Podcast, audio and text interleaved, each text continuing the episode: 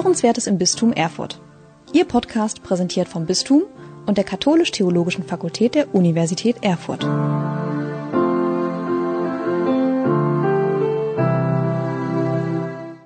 Liebe Hörerinnen und Hörer, wir sind in der Mitte des Advent. Die Tage bis zum Heiligabend sind buchstäblich gezählt. Vieles ist in diesem Jahr anders als gewöhnlich, und auch das Weihnachtsfest wird wohl einige Änderungen mit sich bringen. Dabei muss anders aber nicht bedeuten weniger schön. Eines bleibt jedenfalls gleich. Gott wird Mensch. Im Kommen seines Sohnes gibt er uns die Zusage, ich bin bei euch und mit euch. In der liturgischen Tradition des Christentums finden wir für die Tage vor Weihnachten so etwas wie einen Countdown. Beginnend mit dem 17. Dezember wird an jedem Tag eine der sogenannten O-Antiphonen in den Mittelpunkt gestellt. Diese Anrufungen sind dem Alten Testament entnommen. Sie stammen aus den Büchern Jesaja, Exodus und der Weisheitsliteratur und wurden mit Christus in Verbindung gesetzt, ohne ihn freilich ausdrücklich zu erwähnen. So bilden sie eine Art Brücke und Verhältnisbestimmung zwischen Altem und Neuem Testament, zwischen Judentum und Christentum. Die Anrufungen lauten im Einzelnen O Weisheit, O Herr, O Wurzel Jesse, O Schlüssel Davids, O Morgenstern, O König der Völker, O Immanuel. Der emeritierte Fundamentaltheologe und Priester des Bistums Erfurt, Michael Gabel, wird uns die letzte dieser Anrufungen, O Immanuel, O Gott mit uns, die für den 23. Dezember vorgesehen ist, nun erschließen. Herzlichen Dank schon jetzt dafür.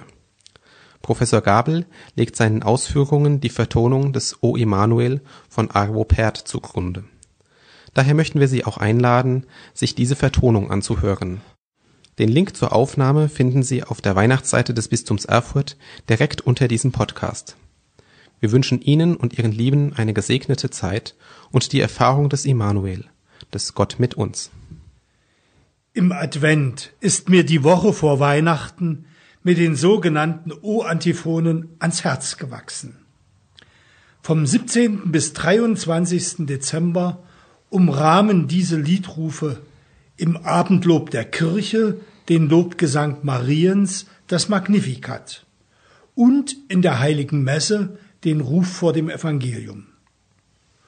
O heißen diese Rufe, weil sie die Verwunderung, das Staunen und Erschrecken in der Begegnung von Menschen mit Gott zum Ausdruck bringen. Die darauf folgenden Zuschreibungen Weisheit, Herr und Führer, Wurzelspross, Schlüssel, Morgenstern und König bringen das Auf und Ab im Leben eines Volkes zum Ausdruck und wie bei alledem Gott von Menschen als Halt erfahren wurde. Sie umfassen die Sklavenzeit in Ägypten, das Leben als Volk im Austausch und Bedrängnis mit anderen Völkern, die Mahnungen der Propheten um Gerechtigkeit und Barmherzigkeit, Angst vor Krankheit, Krieg, Seuche und Untergang und Hoffnung auf Rettung. Die Erfahrungen mit Gott münden in der Anrufung O Immanuel, Gott mit uns, die als letzte am 23. Dezember ausgesprochen wird. Sie stammt aus der Prophetenbotschaft des Jesaja. Sie knüpft an Kriegs- und Katastrophenerfahrungen bis in die vorexilische Zeit Israels an. Auch schwingt in ihr die illusionslose Gewissheit mit, solche Katastrophen werden in apokalyptischen Dimensionen bis zum Ende der Zeiten immer wieder ausbrechen. Unbekümmertheit und Sorglosigkeit sind keine Dauergarantien und werden es niemals sein. Zu einer vorausschauenden Haltung der Menschheit gehört das Bewusstsein der Anfälligkeit für Fehler und Schuld für Verwundbarkeit und Gebrochenheit gehört die Anerkenntnis der menschlichen Begrenztheit und Sterblichkeit. Und dennoch, so wie unser eigenes Leben inmitten einer doch von Sehnsucht nach Bewohnbarkeit, Gelingen und Liebe erfüllten Welt nicht einfach nichts ist, so müssen und sollen wir uns von den Untergängen nicht kampflos und apathisch besiegen lassen. Dagegen unbeirrt aufzustehen, nüchtern und klar, das Mögliche vom Unmöglichen unterscheiden zu lernen und geduldig die nötigen Schritte zu tun. Dazu bedarf es eines Grundvertrauens. Dieses Vertrauen bestimmt der Prophet Jesaja als Glauben und als vertrauensvolles Setzen auf die schöpferische, richtungweisende Macht Gottes. Sie wird bezeugt und als real erwiesen in der Geburt eines Kindes, das als beglaubigtes und wirkmächtiges Zeichen den Namen Immanuel, Gott mit uns trägt. Schon in unserer alltäglichen Welt ist die Geburt eines Kindes ein Glücksmoment und ein Hoffnungszeichen, ein Grund zur Freude und Zuversicht. Dabei wissen wir doch tief in unserem Inneren, dass das nichts von den Gesetzen des Verfalls bis hin zum Tod nimmt. Und doch ist der Anblick eines Kindes ein Argument für das Leben und die schöpferische Wirklichkeit.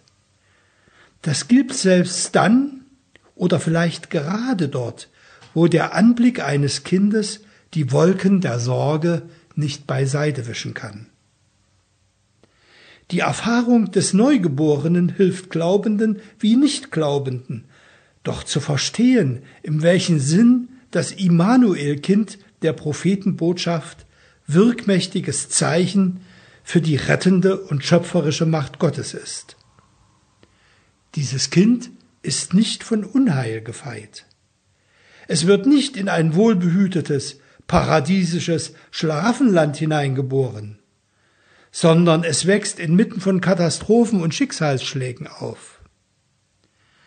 Aber Immanuel, Gott mit uns, bedeutet auch, uns mit ihm in der Glaubensgewissheit festzumachen, dass kein Unheil und kein Ende der Zeiten die Ankunft des Gottesheils und den Aufgang der neuen Schöpfung verhindern kann. Sein Reich kommt, wie Christen unablässig im Vater unser Gebet das Kommen seines Reiches erbitten. Aller irdischer Realismus und alle erdenzeitliche Verantwortungsgemeinschaft soll nicht vergessen lassen, sondern lebt im Gegenteil davon, dass alle Menschen dazu berufen sind, die Bürgerschaft seines Reiches für immer zu empfangen. Diese Hoffnungskraft trägt den jüdischen Glauben durch die Jahrtausende des Lebens in unsteten und immer bedrohten Zeiten und hat Juden in schrecklichsten Zeiten die Kraft gegeben, nicht zu verzweifeln und immer wieder neuen Anfang zu wahren. Diese Hoffnungskraft ist aber auch zum selbstbestimmten Identitätsmerkmal der Männer und Frauen um Jesus geworden. Sie haben auf Jesus gesetzt. Deshalb haben sie sich seiner Gemeinschaft angeschlossen und in sie aufnehmen lassen. Aber die Ablehnung und den Hass, den Jesus nach anfänglicher Begeisterung erfahren hat, haben zu Verfolgung, Leiden und den Tod am Kreuz geführt. Für die Anhänger Jesu führte das bis zum drohenden Bruch ihrer Gemeinschaft, zu schlimmsten Zweifeln und Preisgabe ihres Glaubens und Vertrauens. Ganz unten, im tiefsten Punkt, entdecken sie aber das Brennen ihres Herzens, ihrer mit Jesus begonnenen Gotteszuversicht, und sie erkennen in tiefen Erfahrungen, dass Gott kein Gott der Toten, sondern der Lebenden ist, und dass Jesus von den Toten auferstanden ist und ihnen in Ostererfahrungen gegenwärtig ist. Immer und immer wieder. In der Ostererfahrung in der Erfahrung des göttlichen Lichtes und Glanzes auf dem Antlitz des Gekreuzigten verstehen sie, dass der Gekreuzigte inmitten der Chaosmacht des Todes den Tod bezwungen und dem Leben mit Gott den Weg gebahnt hat. So können sie aus tiefster Glaubensgewissheit und Überzeugung Jesus als den Immanuel bekennen, in dem Gott mit uns ist. Für sie, für die an Christus Glaubenden, ist die Verheißung des Propheten Jesaja von der Geburt des Kindes erfüllt, in dessen Person und Leben sich der Immanuel, der Gott mit uns als wirklich erweist. Jesus ist in seinem ganzen Leben der Immanuel Christus, der Messias, in dem Gott alles Unheil überwindet und das Heil der neuen Schöpfung für immer verwirklicht. Deshalb kann der Evangelist Matthäus in seiner Erzählung der Geburt Jesu an der Immanuel-Botschaft des Propheten anknüpfen. Seht, die Jungfrau wird ein Kind empfangen einen Sohn wird sie gebären, und man wird ihm den Namen Immanuel geben. Das heißt übersetzt, Gott ist mit uns. So ist im Matthäusevangelium im ersten Kapitel. So haben wir mit der letzten O-Antiphon, dem Ruf O Immanuel vom 23. Dezember und dem darauf folgenden Hochfest der Geburt des Herrn in der heiligen Nacht die einzigartige Bezeugung des weihnachtlichen Gottesereignisses von vorn wie von hinten her, angekündigt durch den Propheten, durchgehalten in Katastrophen und Scheitern über Jahrtausende hin, erlebt und erfahren in der Person Jesus von Nazareth, erweist sich Gott in der Menschwerdung als der Gott mit uns, der diese Zusage für immer und endgültig festhält. Das gemeinsame große Glaubensbekenntnis bekennt die Immanuel-Existenz Gottes in Jesus Christus in der Formel propter nos homines et propter nostram salutem. Für uns Menschen und zu unserem Heil. In Bezug auf die Menschwerdung und den Kreuzestod und die Auferstehung Jesu. Was geglaubt wird, bleibt lebendig in der Feier des Glaubens. Das Immanuel-Bekenntnis wird in der heiligen Messe, in Ruf und Antwort von Zelebranten und Gemeinde, wie in einem Ballspiel, wechselseitig einander zugesprochen. Dominus vobiscum, der Herr sei mit euch und et cum spiritu tuo und mit deinem Geiste. Jeder Gottesdienst weist uns so inmitten der Wechselfälle des Lebens, im Gang der Lebenszeit, in der Erfahrung unserer Begrenztheit und Anfälligkeit zur Mutlosigkeit die Bestimmung zu, Zeugen der Immanuel-Wirklichkeit Gottes zu sein, Träger der Hoffnung, auch in begrenzter Zeit. In der Politik gibt es die Herausforderung, komplexe Dinge wie etwa eine Steuererklärung einfach zu präsentieren und am besten gleich auf einem Bierdeckel. Das hat die Politik bisher nicht geschafft. Für die Glaubenden hingegen ist es gelungen, den ganzen Glauben und die gesamte Geschichte Gottes mit seiner Welt und den Menschen von der Schöpfung bis zur Vollendung in einem einzigen Wort auszusagen. Immanuel. Und auf Deutsch in drei Worten Gott mit uns. Das macht deutlich, dass es im Glauben in erster Linie nicht um ein in Formeln fassbares Glaubenssystem geht, sondern um die Person. Gottes Antlitz blickt den Menschen an. Der Mensch öffnet seinen Blick für das Gottesgeheimnis. Wir knien vor dem Kind in der Krippe und schauen mit den Augen des Glaubens den Immanuel, den Gott mit uns.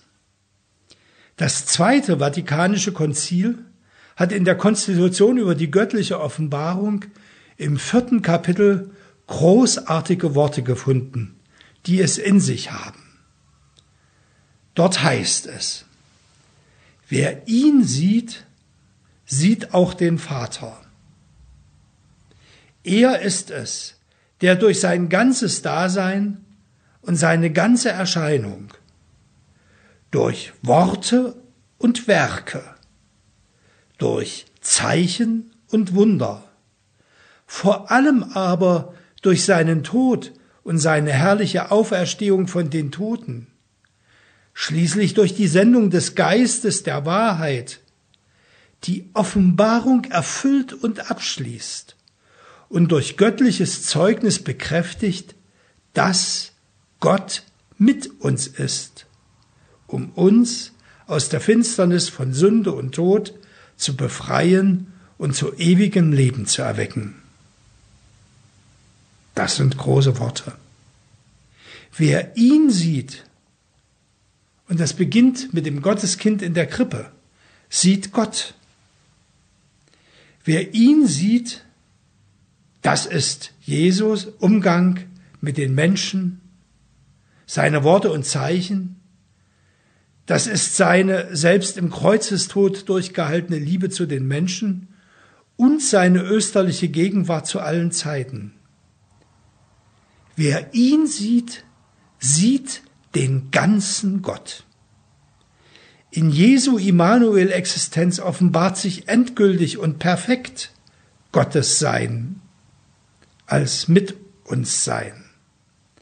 Das Mit uns Sein Gottes gipfelt in der Wiederherstellung des endzeitlichen Friedens, der unverstellten Gemeinschaft zwischen Gott und Mensch, aber auch der unverstellten Gemeinschaft zwischen Mensch und Mensch, zwischen Mensch und Tier, zwischen Mensch und Natur. Das bedeutet, alle Wirklichkeit ist durchdrungen und bestimmt von der Koexistenz Gottes.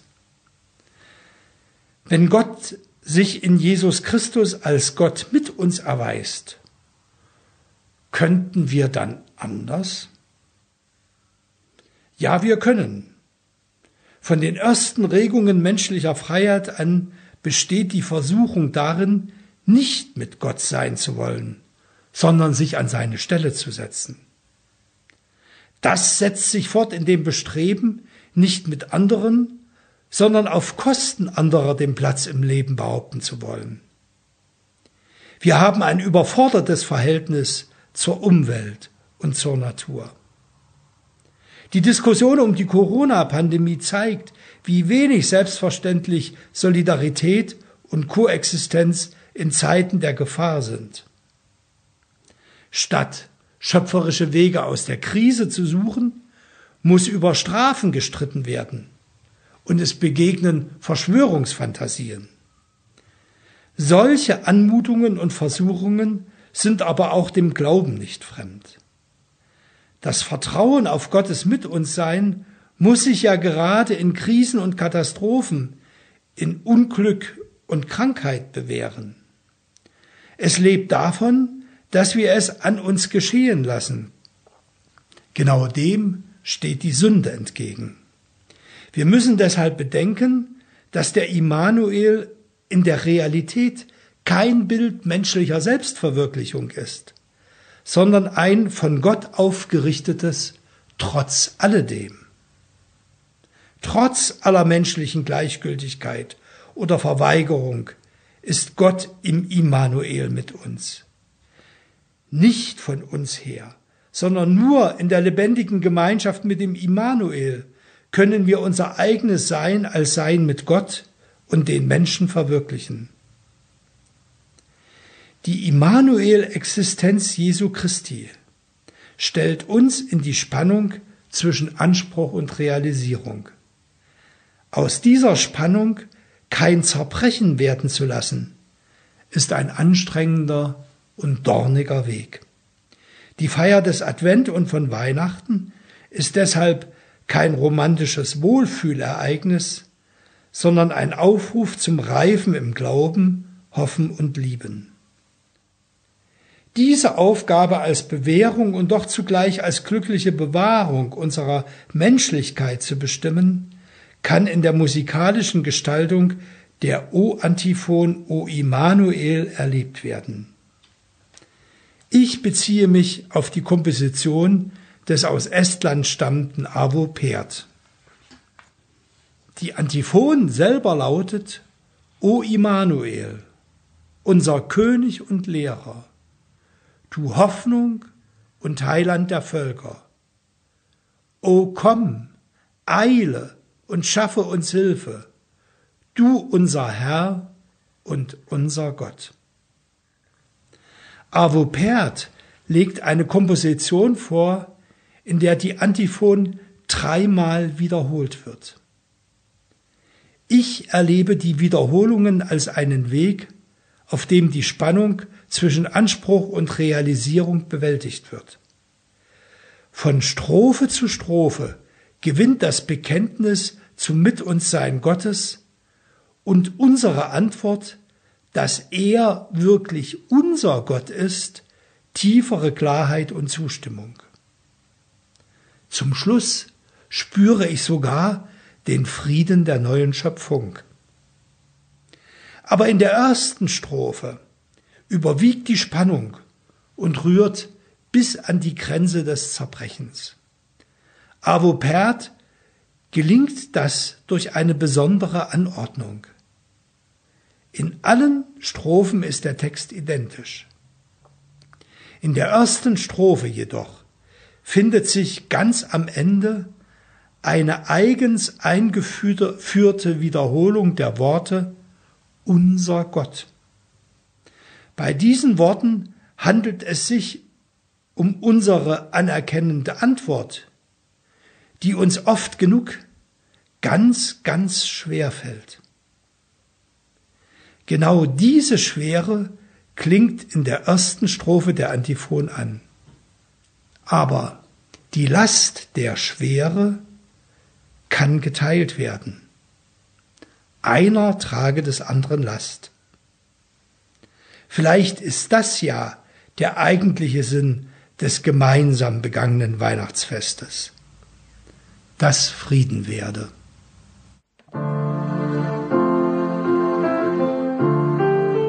Sie hörten Hörenswertes im Bistum Erfurt. Ihr Podcast präsentiert vom Bistum und der Katholisch-Theologischen Fakultät der Universität Erfurt.